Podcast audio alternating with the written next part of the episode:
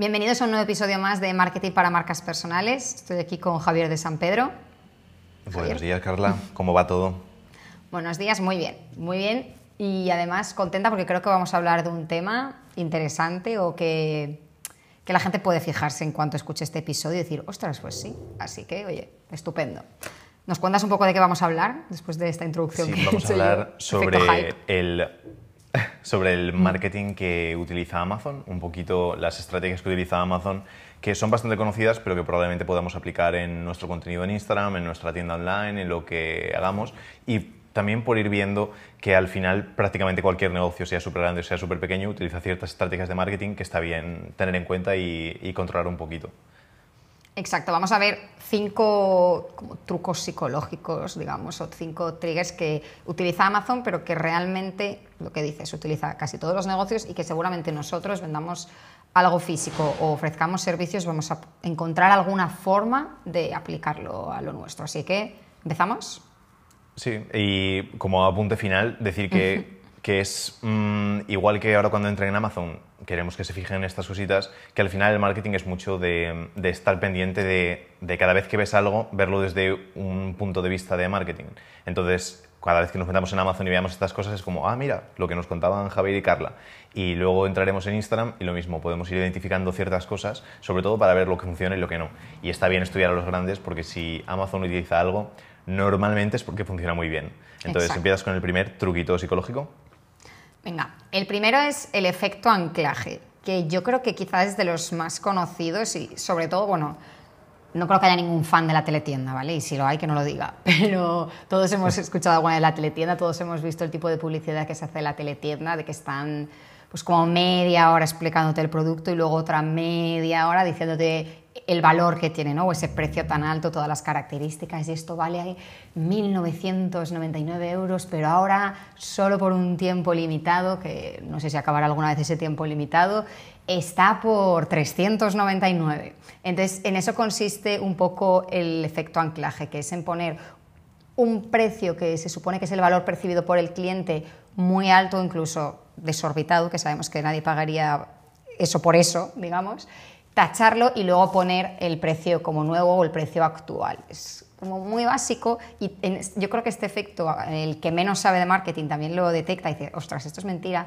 pero no pasa nada porque es que aún así caemos, incluso la persona que más sabe de marketing mm, ve esto y cae, seguimos cayendo y por eso se sigue utilizando. Así que hay que ir con cuidado porque queda como muy agresivo, pero bueno, si lo sabemos utilizar podemos tener resultados. Claro, siempre hay que tener en cuenta qué es lo que estamos vendiendo. Por ejemplo, si estamos vendiendo una marca de lujo o algún producto así, no queda bien. Exacto, todo lo premium no tiene tanto sentido hacer este tipo de estrategia, pero ya vemos en Amazon, sobre todo en productos pequeñitos, que muchos hay eso que es eh, pues 16 euros o 29 euros y, y tachado y debajo eh, solo durante X horas, mm, creo que pone eh, algo así o hasta Sí, tal, disponible que cinco a horas. tanto precio. También Algo se utiliza así. mucho eso en Booking. No sé si sois consumidores de Sí. Booking. También juegan mucho con el efecto anclaje. Por ejemplo, también. eh, hablaremos también otro que hace Booking muy el tercero, creo que es, de la lista. También lo utiliza muchísimo, pero bueno, ya llegaremos a ese. El segundo, si te parece, es el efecto señuelo, que es em, que el precio no sigue una proporcionalidad. Que normalmente tienes para elegir desde una unidad sola a diferentes unidades y cuando vienen packs o cuando vienen unidades más grandes, el precio disminuye muy exageradamente y acabamos muchas veces comprando packs de más unidades sin que realmente los necesitemos. Y esto funciona muy bien porque mm, muchas veces el coste de producción es tan bajito cuando estás haciendo muchas unidades. Eh, es que voy a poner un ejemplo porque justo anteayer o ayer justo pedí protectores de pantalla para, para el móvil y venían, era, me hacían falta dos y venían eh, cuatro por el precio de dos. O podía comprar los dos por el precio de dos. Y era como, mm, vale, pues voy a comprar los cuatro. ¿Me hacen falta los cuatro? Mm, no. Siempre piensas, bueno, a lo mejor justo uno no lo pongo bien o algo así. Pero bueno, al final cogí los cuatro porque me salía al mismo precio, prácticamente al mismo precio que cogiendo dos. Y es una forma en la que no haces un crecimiento proporcional y consigues que las personas gasten un poquito más en que el, el coste Subir el de ticket la compra medio, total sea sí. un poquito más alto, subes el ticket y para ti el, el coste de asumir, como por ejemplo en Amazon mucho es comisión que le tienes que dar a Amazon, eh, gasto de envío, gasto de la creación, al final un protector de pantalla no sé cuánto les costará, pero 2, 3, 5, 10 céntimos, si te aumentan ese ticket 50 céntimos, tú encantado porque lo has conseguido a la mitad de precio o a un 70% más barato y realmente te estás llevando una unidad más. Entonces, el efecto suñuelo sí que es algo interesante que utiliza Amazon y que probablemente podamos utilizar nosotros en, en alguno de nuestras estrategias. Aquí hago un apunte de que es, bueno, yo efecto señuelo es un término que quizá no sé si se recordará, pero estrategia palomitas, seguro que la recordáis, y es pensar que es tal cual lo que se hace en el cine con las palomitas. Unas palomitas enanas que no te vas a poder tomar casi ni tres, valen 5 euros. Las medianas que ya dices, bueno, venga, 6 y luego las enormes 6,50. Entonces al final tú solo querías unas poquitas, pero las tres te parecían muy pocas y al final acabas comprando un bol enorme que te da para ti y para media sala, ¿vale? O sea, es un poco esa la estrategia palomitas, pues igual que el efecto señuelo, es lo mismo. Eh, La siguiente. Esto no pasa con el cine ni con las palomitas, pero bueno, es el efecto de escasez, ¿vale? Es generar esa sensación de que quedan muy pocas unidades, de que hay muy poco tiempo, de corre, corre, corre. Y yo aquí tengo la sensación de que pasa un poco lo mismo que con el efecto anclaje. Es algo que todos sabemos que no es así, cuando en lo que hablábamos tanto de. Bueno, vamos a dejar a Booking aparte, pero Amazon también lo pone de quedan 57 unidades, quedan 3 unidades y te entra la ansia, sabes que probablemente es mentira y que si te vuelves a meter al día siguiente siguen quedando 57 unidades, pero aún así nos empuja a comprarlo, ¿no? Nos mete un pelín de presión y acaba funcionando. Entonces, es jugar un poco con el efecto escasez, tanto de tiempo como de unidades sobre todo. El tema de la escasez es que mm, justo Nando ayer subió un vídeo a Instagram sobre, sobre la escasez, sobre el hecho de crear falsa esca- escasez, que muchas veces no es algo que queremos transmitir con nuestra marca y que no está muy bien el hecho de crear esa falsa escasez y que alguien puede decir, no, pero es cierto que Booking o que Amazon cuando pone que tiene dos o tres unidades, solo tiene dos o tres unidades. Y al final tenemos que ser conscientes de que en Amazon, por ejemplo, son vendedores individuales, como puedo estar yo vendiendo en Amazon mis libros, y puedo decir, vale, pues tengo un stock de, voy a poner 30, por ejemplo. Y cuando se me acaben los 30, Amazon te avisa de decir, oye, te estás quedando sin unidades, puedes mandar más o no, o lo que tú decidas. Entonces, en muchas ocasiones sí que juegas a eso, a decir, oye, pues dejo solo 5 en stock y ya cuando se acaben, añado un poquito más. Igual que Booking. En ocasiones es completamente cierto, de decir, oye, es que solo me quedan cinco habitaciones de verdad, solo quedan cinco, si se acaban, se acabaron. Pero en otras ocasiones sí que lo pueden sacar como de manera escalonada. Y lo mismo, aquí tiene sentido utilizarlo. Aquí tiene sentido utilizarlo si es sincero. Sirve tanto como para dar esa sensación de escasez máxima, de decir, cómpralo ya, como para esa exclusividad de decir, oye, solo hay tres unidades, que también es algo que pueden utilizarlo. Pero lo mismo, hay que intentar no hacerlo diciendo, no, solo voy a vender cinco y que después sea mentira, porque ahí ya sí No, que nos metemos pues en ese marketing a lo mejor más de teletienda que no gusta tanto. Entonces la escasez también sí que me parece muy poderosa, que sí que es útil en muchas ocasiones, pero siempre desde un punto de vista transparente y de sinceridad y, y todo eso. Pero sí que es una estrategia interesante y, y positiva a utilizar. ¿Le doy a la cuarta? Venga, cuéntanos la cuarta. Cuarta es riesgo cero, que me parece que es una de, uno de los motivos por los que Amazon, además de ese envío súper rápido y ese servicio tan bueno, el riesgo cero me parece que es una de las cosas que ha posicionado a Amazon muy por encima de los demás y es que tiene una política de evolución que no se asemeja a nada. A ti te llega algo, ¿no te gusta? Oye, no me gusta. Vale, sin problema. Te devolvemos el dinero, vamos a recogerlo, todo para que tú no te preocupes absolutamente de nada. Entonces asumes cero riesgo y a la gente le encanta el hecho de no tener que asumir ningún riesgo. Eh, esto, para los que vendemos en Amazon, a veces es un poco problema. No sé si lo he contado alguna vez, pero uno de mis primeros emprendimientos fue vender en Amazon. Y a veces pasaba que un cliente te compraba y después te lo devolvía porque sí, y los gastos obviamente no los asume Amazon, los asume el vendedor. Pero es algo súper, súper potente y que siempre y cuando lo tengamos controlado, creo que es algo que es positivo para nuestro negocio. El hecho de intentar que el riesgo para la persona de asumir esa compra o de contratarte o de lo que sea sea lo más cercano a cero o incluso cero, siempre y cuando lo podamos controlar y no haya ningún problema.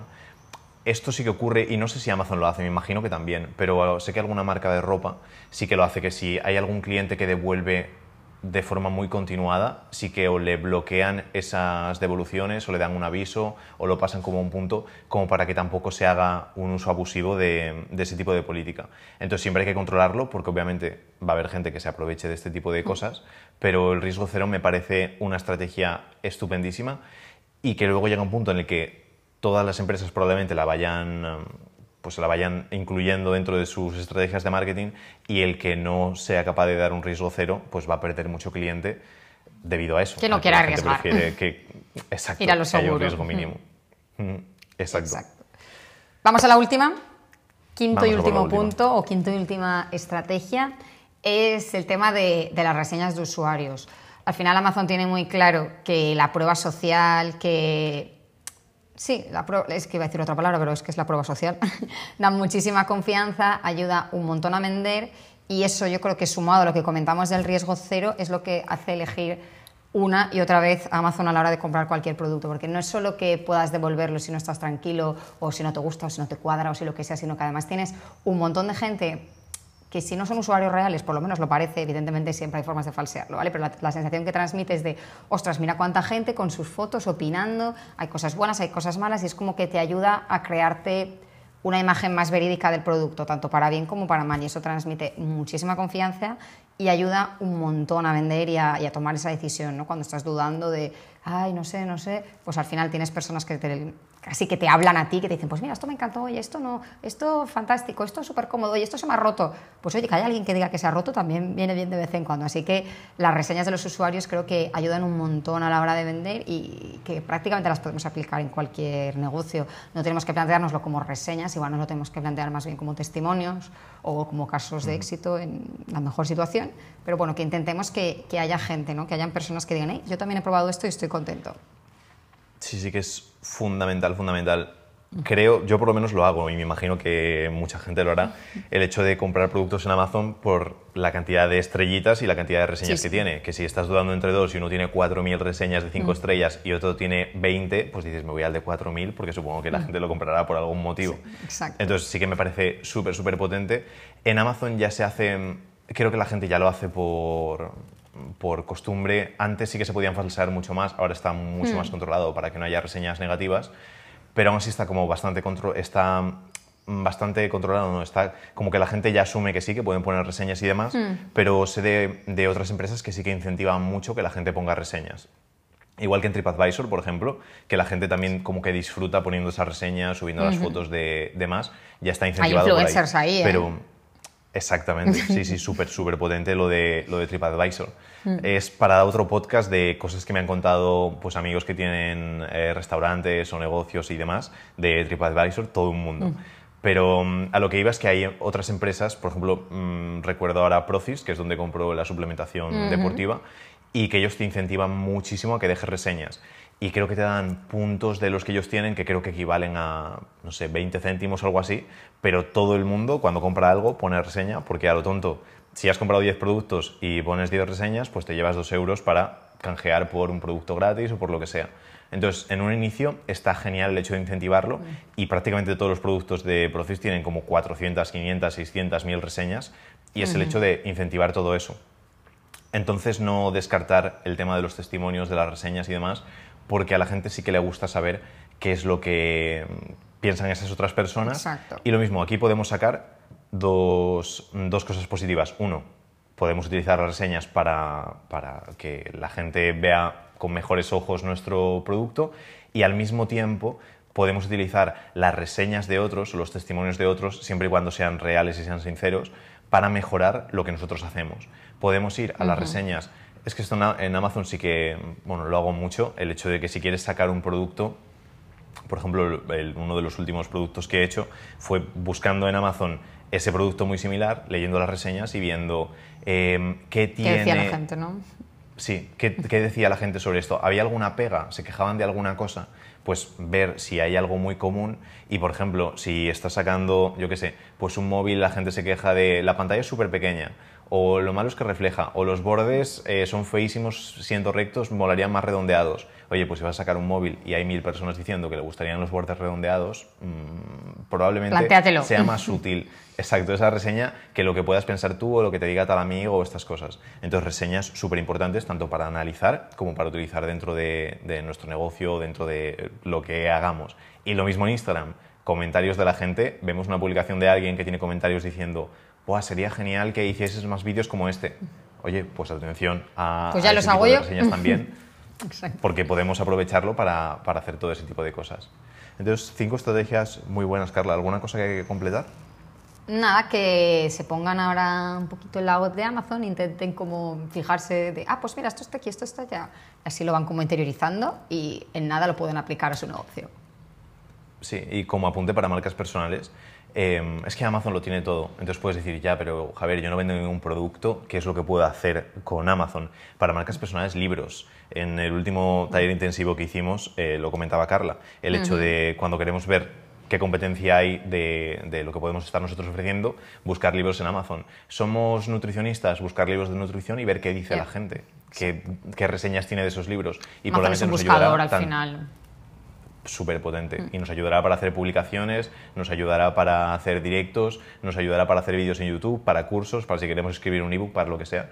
Entonces, no descartar para nada las reseñas de Amazon para el estudio porque me parecen muy, muy, muy buenas y muy infravaloradas en muchos casos, que a lo mejor alguien ni se lo había planteado en ningún momento.